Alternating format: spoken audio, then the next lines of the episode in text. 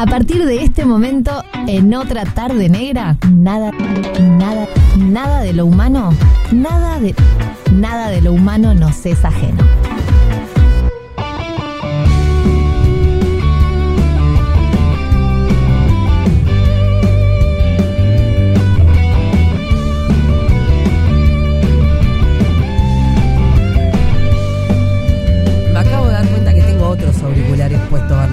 Te subiste los míos. Te subí los míos, los tuyos al palo.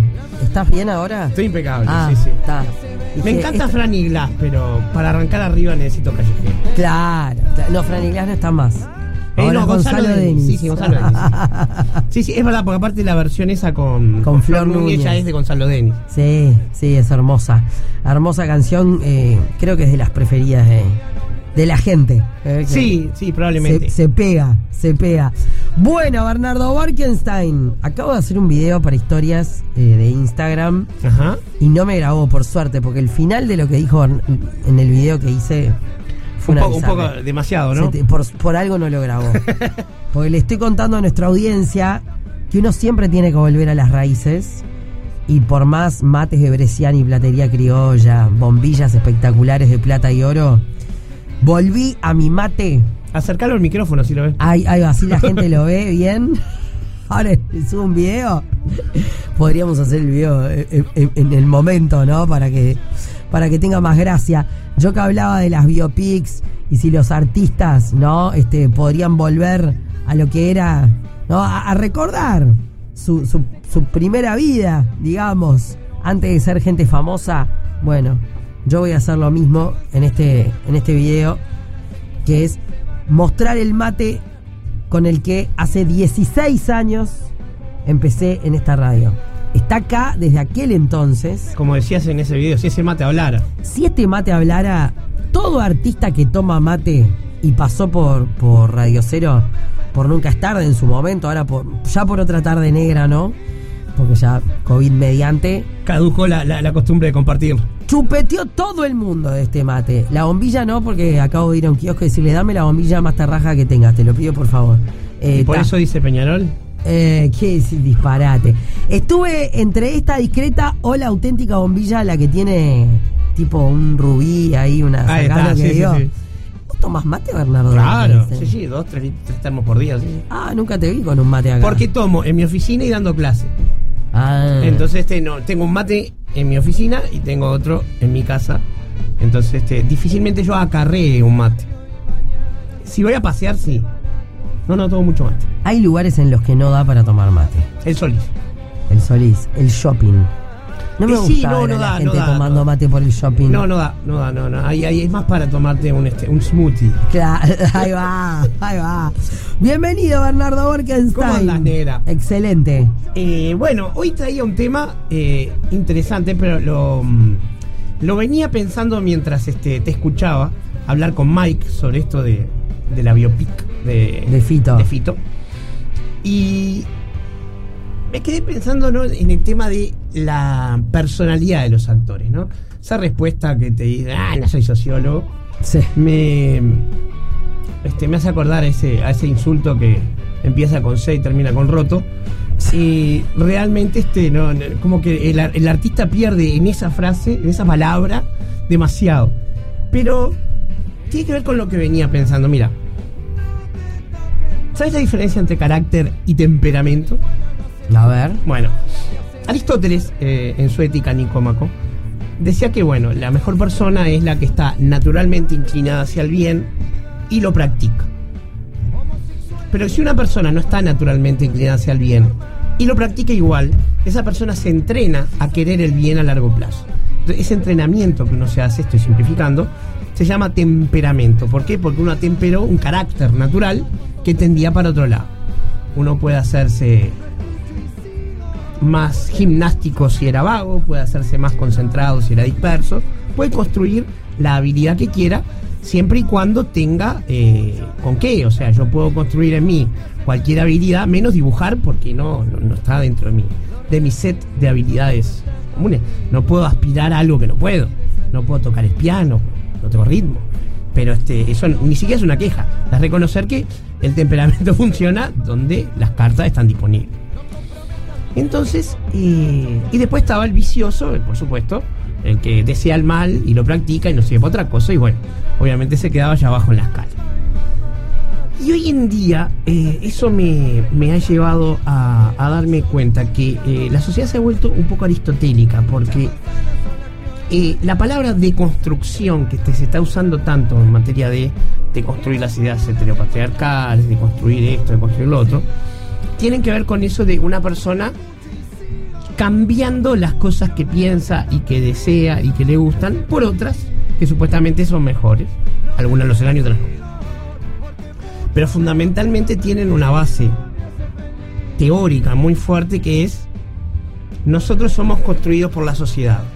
Entonces la sociedad tiene la obligación de reparar cualquier daño que haya hecho nosotros al construirnos. Yo creo que es innegable que eso no es cierto, tenemos algo que nace con nosotros, porque si no, todas las parejas de gemelos serían individuos idénticos y no lo son. Claro. Criados en condiciones muy similares, desarrollan diferencias. Sí, bueno, y, y, los hijos también, ¿no? Los tenés todos. Bueno, pero el caso de los gemelos es este es muy interesante porque genéticamente son idénticos. Mm. Hay, hay, un caso que salió el otro día en, en la prensa. Hay una convención, en Estados Unidos hay convención todavía una convención de gemelos y una pareja de gemelos varones se casó con una pareja de gemelos mujeres. Sí.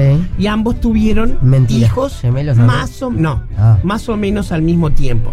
Y esos dos chicos, que son primos, genéticamente son hermanos. Toma. ¿tá? Porque son hijos de el mismo material genético combinado. Claro, claro. ¿Tá? Entonces, este, por eso el caso de los gemelos es tan bueno, primero para las novelas de detectives Berreta y segundo para ejemplificar algunas cosas. ¿Qué sería la novela de Detective Berreta? Y aquella que... Porque las novelas de detectives tienen do- dos formas. Te informan quién fue el criminal al principio y desarrollan cómo lo agarran o cómo se escapa. O hasta el final no podés saber quién el asesino fue Jack el forastero. Ok. Entonces, este, cuando intentan eso y te das cuenta en la segunda página quién es el forastero, esa es Berreta. Ah, ok, ta, ta, ta, ta, ta. No, no, dije necesito, necesito la explicación ahora. Este, claro, por ejemplo, la- la- la- las de Sherlock Holmes tenían un problema, este, a mi juicio, y es que nunca podías saber quién era el asesino hasta que Sherlock Holmes te lo explicaba al final. Entonces estaba, bueno, da- dame una forma de seguir la, la deducción. No, no, no. Claro. No puede ser que, que te la saque la manga al final. Vuelvo al tema de los caracteres. Y este, entonces está el tema, bueno, de construirse y eso. Y hoy en día, más que nunca, ¿sí? la sociedad tiene una especie de, de- bloqueo, como de ceguera crónica, y no entiende la violencia que la atraviesa. La violencia es justamente la característica más difícil de temperar, es la más difícil eh, que el individuo pueda manejar en sí mismo. Digo, por ejemplo, en mi familia siempre fuimos muy gritones. Entonces, a mí me cuesta mucho no gritar. ¿tá? Y sobre todo eso, este, la edad no está haciendo nada bueno por mis oídos, es peor. ¿tá? Pero mm, el tema es ese, la, la- la sociedad hoy en día tiene eh, estratos absur- absolutamente violentos. Están las hinchadas, este, los barra bravas de fútbol, las barras de política que actúan como las barras bravas de fútbol. Y este ya no sé si sea tanto en este momento, pero en la década pasada seguro, esa cosa de que había como una especie de, de barras que seguían grupos musicales como los Rolingas en, esta, en Argentina, que se peleaban, este, qué sé yo, con los que seguían otra banda, o los que seguían a Soda, que se peleaban con los ricoteros, cuando los dos grupos musicales nunca tuvieron nada que ver con eso, además. Sí, total, pero eh, no sé por qué a la gente le gusta eso de Bueno. tener que estar para un lado, tener que estar para el otro. Eso habla de algo... Porque, perdón, quizá eh, en un partido político, bueno, este, sí, ok, tenés unas ideas o tenés otras, pero que no quiere decir que por eso te, te tengo que odiar. No, claro que ¿no? no. Pero en, en música, ¿y por qué me tiene que gustar o Soda o Lo Redondo? Porque no, puede gustar los dos. Claro. En, en los 80 no gustaban los dos. A mí me gustan los dos. Claro. Quizás soy más Soda Stereo que Ricotera. Pero. Pero me gustan los dos. Sí, sin O sea, duda. escuché a Sky Bellinson el otro día en el Cosquín y. Tipo, y era un pire tener a Sky ahí. Claro. ¿Entendés? Sabés que era Sky. No, no, no sé, no, no entiendo mucho Bueno, eso. eso tiene que ver con otro aspecto de la violencia que no era el que, el que quería tratar hoy. Pero la realidad es que a nuestra sociedad la violencia esa le gusta. Porque está demasiado expandida, porque tiene demasiados niveles. Los políticos cuando se comunican, algunos de ellos eligen la violencia. Eh, ¿tá? Pero eligen la violencia hasta como un asunto estético. ¿tá? Yo estoy seguro que la mitad de los bravucones se les para encima a uno duro en serio y van para atrás. mm. O sea, yo creo que es simplemente un- una puesta en escena.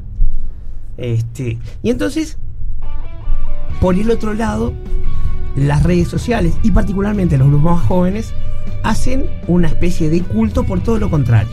¿ah? Eh, en un eh, discurso, rechazar lo violento, rechazar todo lo que sea discriminatorio. Eh, hacer una especie de apología de el no violento entendido como el individuo que no es capaz de ser violento. Y ese es un punto problemático. Pero lo que te digo es que esas gentes, que son los del movimiento woke, que plantean toda esa no violencia, son extremadamente violentos de otra manera. Cancelan y anulan a los que no le gustan. Eso es hacerlo desaparecer. Es una forma de violencia no física, pero violencia al fin. Cuando uno habla de vi- violencia intrafamiliar, es como decir que si un individuo no le pega a otro, no hubo violencia. Hay muchas formas de violencia. Ay, sí, obvio. Ah, y, y muchísimas ejercidas por personas que jamás levantan la voz, ni, ni una mano. Entonces, ¿cuál es el problema que a mí me venía dando vuelta en la cabeza desde el otro día que estuve con Fede y hablamos sobre la verdad? El problema es que se ha perdido de vista el concepto aristotélico de carácter y de temperamento. Una persona buena no es una persona que es opuesta al violento. El violento es un tipo que no tiene filtro y saca lo que tiene, que generalmente es ira, de cualquier manera y en cualquier momento. Hasta que no tiene este un, este, un, un pequeño filtro que le permita pasar de, de esa ira y de esa emoción desbordada a la acción. Lo vemos en todos los ejemplos que te di. El más claro, las barras bravas de fútbol. Pero si te fijas, migró a los dirigentes de fútbol. E- e- Es, muy loco lo que ha Pero pasado. para, alguien violento, Sí. ¿puede ser bueno igual? A eso voy. Sí, y eso es lo que se ha perdido de vista. Porque no sé, se me ocurre alguien que es re bien, re generoso, re buena gente en la normal y no sé, hay algo que le salta a la chaveta y. Si le Ta, salta lo, la chaveta. lo violento no puede ser bueno nunca. Si le pero- salta la chaveta y, y se va gritando del cuarto hasta que se le pasa, es una cosa.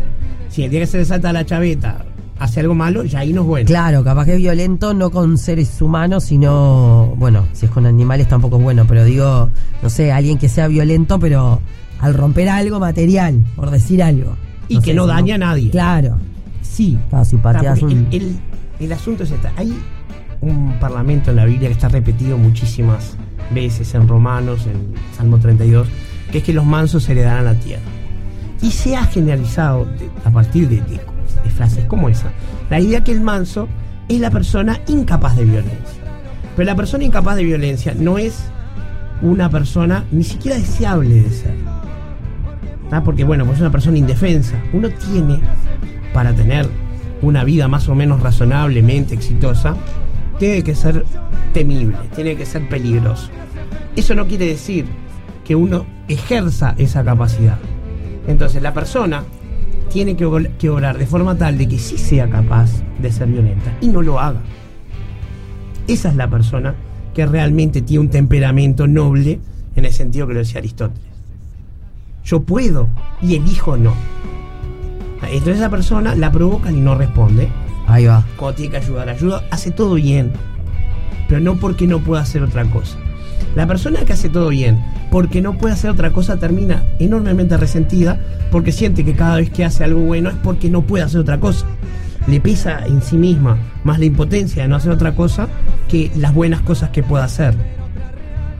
Y en este momento la sociedad ha perdido la apreciación por el poder hacer esas cosas y este no hacerlas. ¿no? La persona que sí lleva una espada como un samurái, pero no la saco nunca de la hoja. Alcanza con que yo la lleve para que no te acusarlo. No, no, no porque yo meta miedo, sino porque me tranquilizo yo. Y en ese caso, ¿cómo reacciona la gente? Por ejemplo, decís, reaccionan ante conductas sustitutivas. Por ejemplo, haciendo crossfit. Ahí va. ¿tá? Entonces, para salir de esa situación que viven como no puedo, que generalmente se traduce a no puedo gustar, no me quieren, no puedo físicamente, terminan con ese tipo de actividades que básicamente son de consumo. Ningún burgués, para que te gusta tanto, va, hace tiempo siglo XXI, claro, necesita estar tan sobreentrenado. Un saludo a Leo Sante que hace crossfit. este, nadie necesita andar levantando una rueda de 100 kilos todo el tiempo, ese nivel, un soldado únicamente. Mm. Este, pero ¿qué pasa? Es sustitutivo de no para todos los que hacen crossfit. Mucha gente hace gimnasia porque le da placer. Es una actividad muy placentera, no estoy hablando de eso. Pero este, es una idea de salir de esa impotencia. ¿Y qué pasa? Cuando una persona que era incapaz de pasa a ser capaz de, a que no sé qué le pasa, no construyó el temperamento y se vuelve violento de entrada. No sabe manejar eso que construyó. Y todo eso mientras la sociedad lo este, desequilibra, desequilibra Ah, predicando por un lado que hay que ser bueno, tolerante, y por el otro lado dándole a las formas más violentas de compartir las cosas, tanto es así que yo no puedo ir al fútbol con mi hermano que es hincha de Peñarol por las razones que todos sabemos. obvio. Este, entonces, eh, venía pensando en eso, ¿no? Es una idea que va a generar mucho rechinar de dientes, pero es algo que hay que pensarlo, ¿no? No es ser bueno el no ser capaz de causar daño. Y no es deseable. ¿tá? Porque eso está más cercano a la impotencia que a la bondad. Miguel, este. ¿Qué vas a decir de Miguel Acosta? No, Miguel Acosta, no, no. No me quedé sin tiempo. Yo voy a hablar de, de- de un, de un poeta, pero lo dejamos. Sí, lo dejamos para, Para la próxima, que estamos, estamos medio Porque pasados. tenía ya. que decir el poema entero y este. Ay, le íbamos a escuchar recitar. Lo vamos a escuchar. Me encanta. hablamos. Dale, dale, Eh, dale. Negra, eh, yo sé que sos mala, pero que te controlas, así que nos vemos la semana que viene. Soy loca, no sé si es lo mismo. A ver, ¿vos sabés que podés defender a tu familia? Por supuesto. De eso se trata.